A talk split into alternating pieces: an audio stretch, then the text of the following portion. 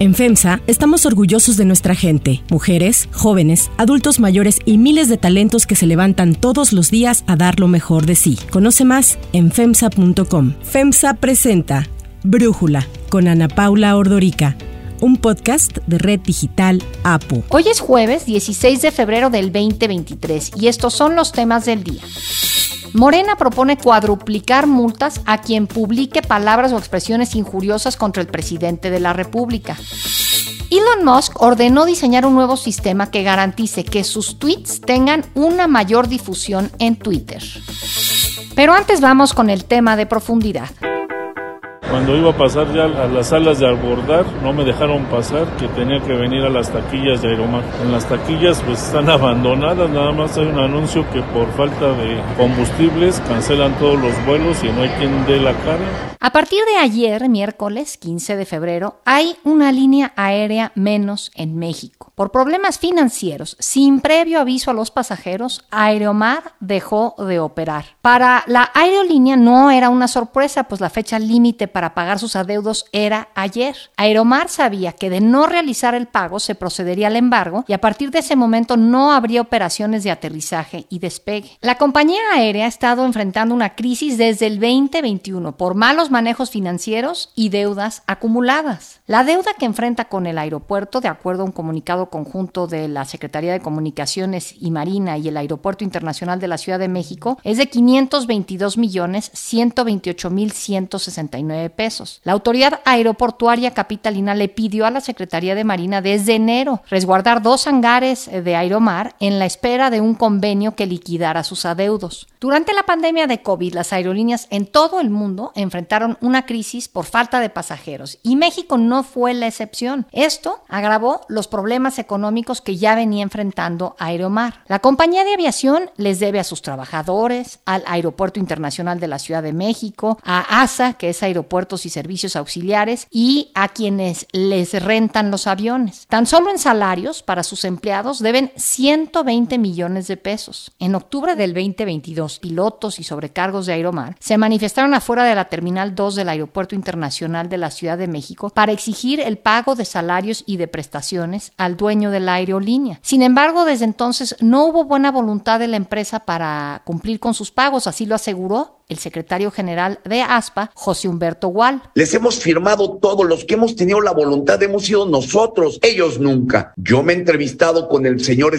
Katz y el señor Katz textualmente dijo que no le interesa, que es problema de nosotros, que buscáramos un plan de reestructura. Hemos hecho todo lo posible. Los sindicatos que representan a 200 trabajadores en ese entonces informaron que la línea aérea estaba casi en la quiebra. El presidente López Obrador el año pasado habló habló de los problemas que enfrentaba Aeromar y dijo que esperaba que alguien inyectara capital y que el gobierno daría facilidades del pago a través del SAT. Esa línea, por ejemplo, quisiéramos nosotros que algún inversionista quiera participar y nosotros podríamos ayudar a que nos paguen en plazo que primero atiendan a los trabajadores. El secretario general de ASPA, José Humberto Gual, dijo que a finales del año pasado le pidió al presidente López Obrador su intervención para que inversionistas y funcionarios del SAT, el IMSS y el Infonavit reestructuraran Aeromar y la convirtieran en la línea del bienestar. El 9 de febrero, el Tribunal Superior de Justicia y el Poder Judicial de la Ciudad de México ordenaron a la compañía suspender el vuelo de tres aviones por un juicio que interpuso a la compañía arrendadora Export Development Canada y con esto, la flota de aviones quedó reducida a la mitad para poder hacer eh, sus compromisos con los pasajeros. El estallamiento de la huelga de los pilotos está pactado para las 18 horas de este jueves. Hasta el momento, Aeromar notificó solo por un comunicado el cierre definitivo de sus operaciones después de 35 años. Sobre las personas que ya tienen vuelos comprados no han definido nada, sin embargo, en el comunicado del aeropuerto de la Ciudad de México se les informó a los pasajeros que se acercan a los módulos de otras aerolíneas aerolíneas para resolver sus vuelos. Me imagino que tendrán que comprar un boleto nuevo porque otra aerolínea, ¿por qué lo va a regalar? Aeromar es propiedad de Cats. Inició operaciones en México en 1987 y en el 2019 concluyó una capitalización de 35 millones de dólares, poniendo fin a la sociedad con el dueño de Avianca, Germán Efromovich. El análisis. Para profundizar más en el tema, le agradezco a Fernando Gómez Suárez, analista, experto en temas de la industria aérea, negocios y turismo, platicar con nosotros. Fernando, a ver, ya tronó Mexicana, ya tronó Interjet, ahora Aeromar. ¿Por qué quiebran las aerolíneas mexicanas? Los altos costos que tienen las aerolíneas, no nada más en México, sino en el mundo, agravado con la pandemia y una serie de errores administrativos como estrategias de mercado fallidas con tarifas de un peso el boleto más impuestos, ha generado esta situación que data de varias lustros, décadas incluso, y en la cual no han podido escapar las aerolíneas. Hay una situación también en la cual se viene complicando por los altos costos de la turbocina, en el mercado internacional, los altos costos en los aeropuertos, en algunos, en México. Ahí está la clasificación de la IATA, que es un organismo internacional que califica los aeropuertos, entre ellos algunos mexicanos como de los más caros del mundo, comparado con otros destinos u otros puertos aéreos. Ahora, también la situación de la dolarización o la economía dolarizada en este sector es muy complejo. Aquí lo que importa es ver cuáles son las estrategias que se van a implementar para apoyar a las aerolíneas en su conjunto, dado que es una situación que data de mucho tiempo y es un problema estructural, no es un problema coyuntural, si bien es la segunda en el sexenio, pero ya es la sexta en los últimos 15 años después de Mexicana, Aviaxa, eh, Interjet, Alma, Azteca, es la sexta en 15 años y obviamente lo que está pasando es que se, todos los adeudos acreedores diversos pues se van a fondo perdido y entre ellos están no nada más los privados, los bancos, los acreedores, los arrendadores de aviones, sino también los acreedores públicos o entidades o dependencias que abren un boquete en el erario público al dejar de captar estos ingresos o estos cobros en su oportunidad y pues se van con una mano en la cintura los dueños de las aerolíneas sin que pase nada. Sí, ahora el presidente López Obrador ha hablado sobre el caso de Aeromar y dice pues que espera que alguien le inyecte capital y de alguna manera ha dejado ver que podría ser una aerolínea del bienestar, ¿no? Convertirla en una aerolínea estatal. ¿Lo ves eso como una solución viable? No, nunca podría ser una aviación de Estado factible en una economía como la nuestra. No podría haber condiciones de competencia sana, pareja para todos, porque tendría que haber subsidios para unos y para otros justicias secas. Entonces, yo creo que el modelo de negocios te permitiría inyectar una inversión o recursos a una empresa en problemada siempre y cuando el inversionista viera oportunidad de recuperar su inversión en un plazo determinado, en un plazo perentorio. Son hombres de negocios, no son almas caritativas.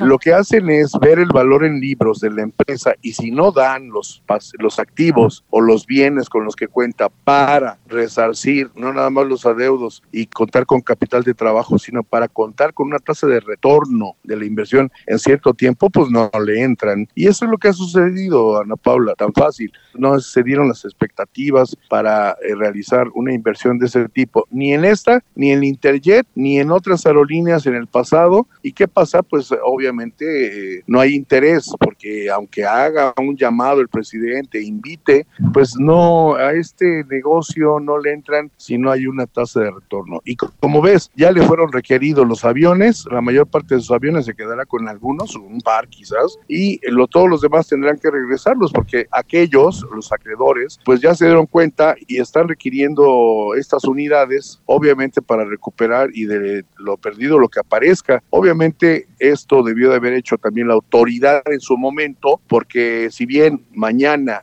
es posible que se vaya a huelga, pues estos señales de alerta de que había incumplimientos de pago ya tienen meses, años y obviamente la permisividad de las autoridades, la laxitud con la que están actuando, pues conlleva a que estas aerolíneas o estas empresas en problemadas abusen, abusen, abusen y no pase nada, sobre todo en perjuicio de los trabajadores asalariados tanto de tierra como de aire, tripulaciones, etcétera, que aunque quisieran aportar y trabajar sin cobrar mientras tanto, pues no hay con qué. Ahora sí que no hay ni aviones, no hay ni activos y pues si no hay aviones no hay con qué cubrir las rutas y no habrá ingresos. Ese es el problema de fondo, que no hay una estructura una estrategia concreta ni a nivel nacional con todas las aerolíneas y las aerolíneas pues viendo algunos huecos legales pues se aprovechan de la situación, como en el caso de no pagarle a los trabajadores, no pagarle a los bancos, no pagarle a los acreedores diversos y no pasa nada, estamos en el país de no pasa nada. Bueno, ni a los que compraron sus boletos de avión y ya se quedaron sin poder volar, ¿no? Pero yo lo que te quiero preguntar es, por ejemplo, ahí está Volaris. Volaris parece que trae un modelo de negocios que les está funcionando. ¿Qué está haciendo bien Volaris que no están pudiendo hacer otras aerolíneas? Y no sé, ahí no conozco tanto el caso de Aeroméxico, pero bueno, ellos pues ya vendieron una parte del negocio a Delta, entonces supongo que es una ecuación distinta. Sí, claro, y además no hay una posibilidad concreta de que en el corto plazo las demás aerolíneas que existen se repartieran el pastel una vez que saliera Aeromar, precisamente porque Aeromar cubre solo el 5% del mercado aéreo nacional, pero también son rutas importantes porque son rutas regionales, son rutas que difícilmente una de estas aerolíneas cubriría por el tipo de avión y por el modelo de negocio que realizan. Yo creo que, ¿qué es lo que está haciendo bien las demás aerolíneas o qué es lo que hizo mal esta aerolínea?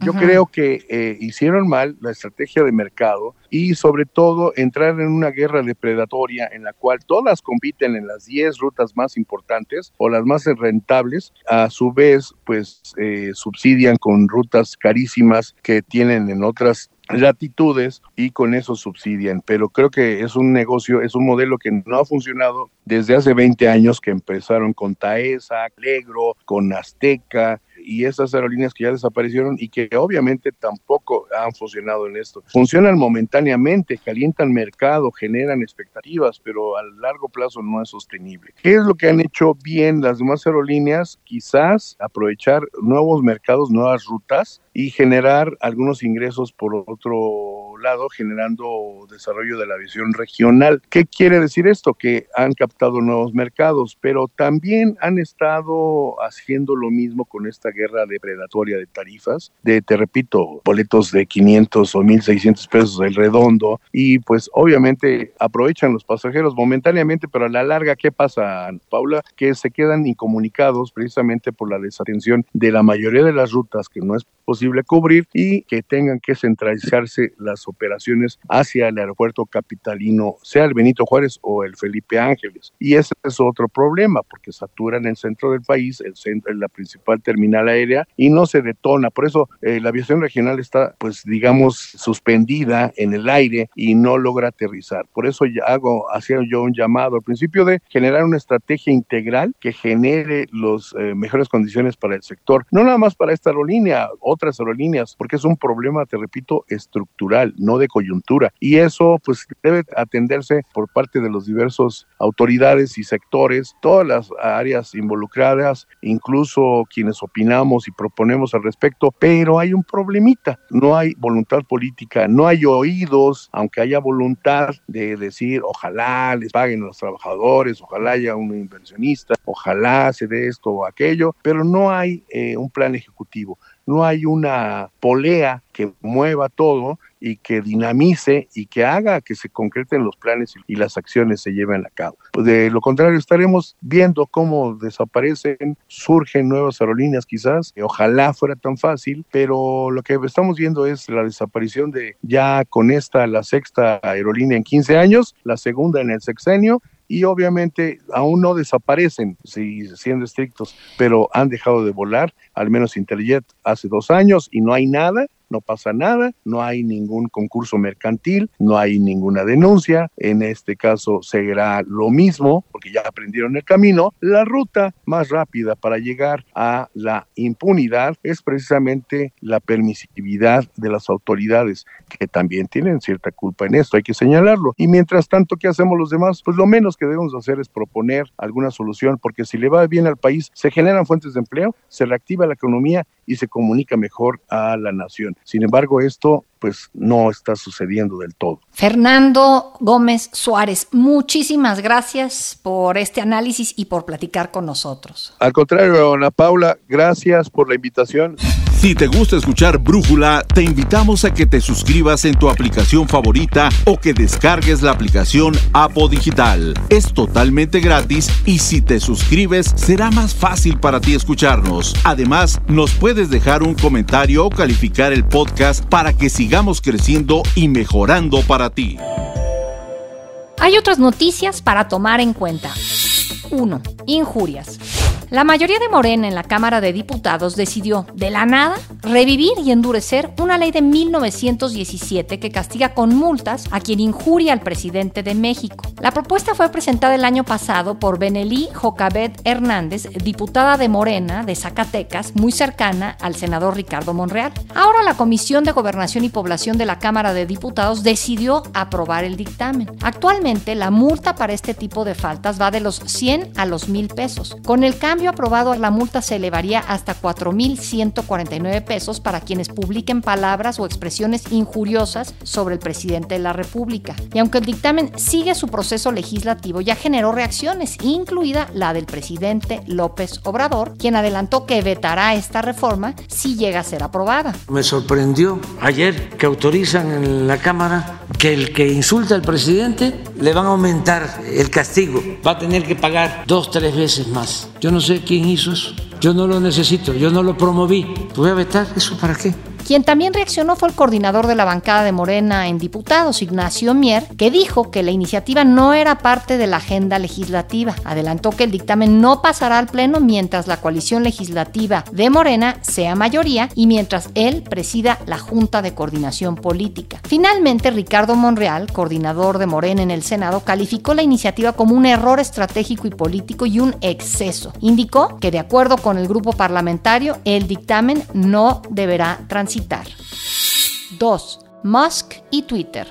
Elon Musk parece no aceptar ninguna derrota, trátese de quien se trate. Un tuit que publicó el domingo pasado durante el Super Bowl tuvo menor alcance que el que publicó el presidente Joe Biden. El tuit de Biden, en el que apoyó a las Águilas de Filadelfia, generó casi 29 millones de impresiones. Elon Musk, que también tuiteó su apoyo al mismo equipo, generó poco más de 9.1 millones de impresiones. Su enojo fue tal que no conforme con borrar el tweet que evidenciaba su derrota, convocó a técnicos de Twitter para que diseñaran un nuevo sistema que garantizara que sus tweets llegaran a toda la base de usuarios de la plataforma. Musk incluso amenazó a todo su equipo con despedirlos si no lograban solucionar lo que él consideraba un problema. La semana pasada, el sitio especializado Platformer dio a conocer que Musk despidió a uno de los dos ingenieros jefes que quedaban en la compañía después de que el experto le dijera que las vistas a sus tweets estaban cayendo en parte porque el interés en él había disminuido. Ante estos desplantes de Elon Musk, los desarrolladores de Twitter implementaron un código que da pase automático a todos los tweets del magnate, lo que significa que sus publicaciones no pasan por los filtros de la plataforma. El algoritmo conocido como multiplicador de usuarios avanzados aumentó artificialmente los tweets de Musk en un factor de mil, una puntuación que asegura que sus tweets se clasificaran más alto que los de cualquier otra persona en la red. Ahora, poco más del 90% de los casi 129 millones de seguidores de Musk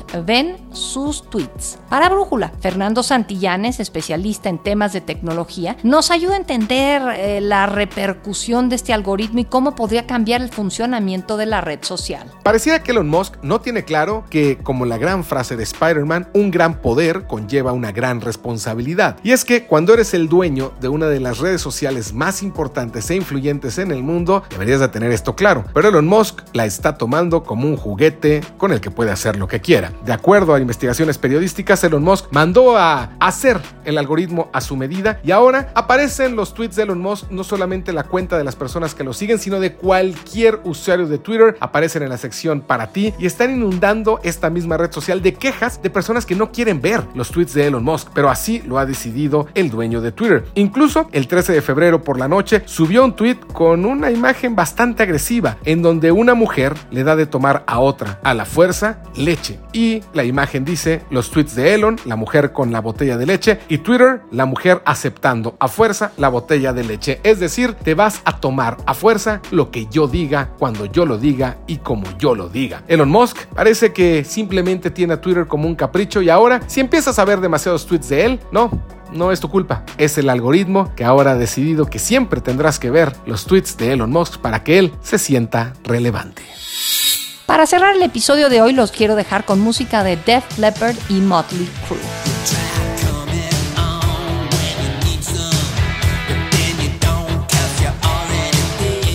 Def Leppard, la banda británica que inició a finales de los años 70 y alcanzó su éxito mundial en los 80, fue pionero en llevar el heavy metal a las radiodifusoras. Junto con Motley Crue están considerados como los mayores vendedores de discos de este género. Motley Crue en Estados Unidos ha vendido 25 millones de copias y más de 100 en todo el mundo. Bueno, pues este fin de semana se presentarán en el Foro Sol de la Ciudad de México y en el Foro Banorte de Monterrey.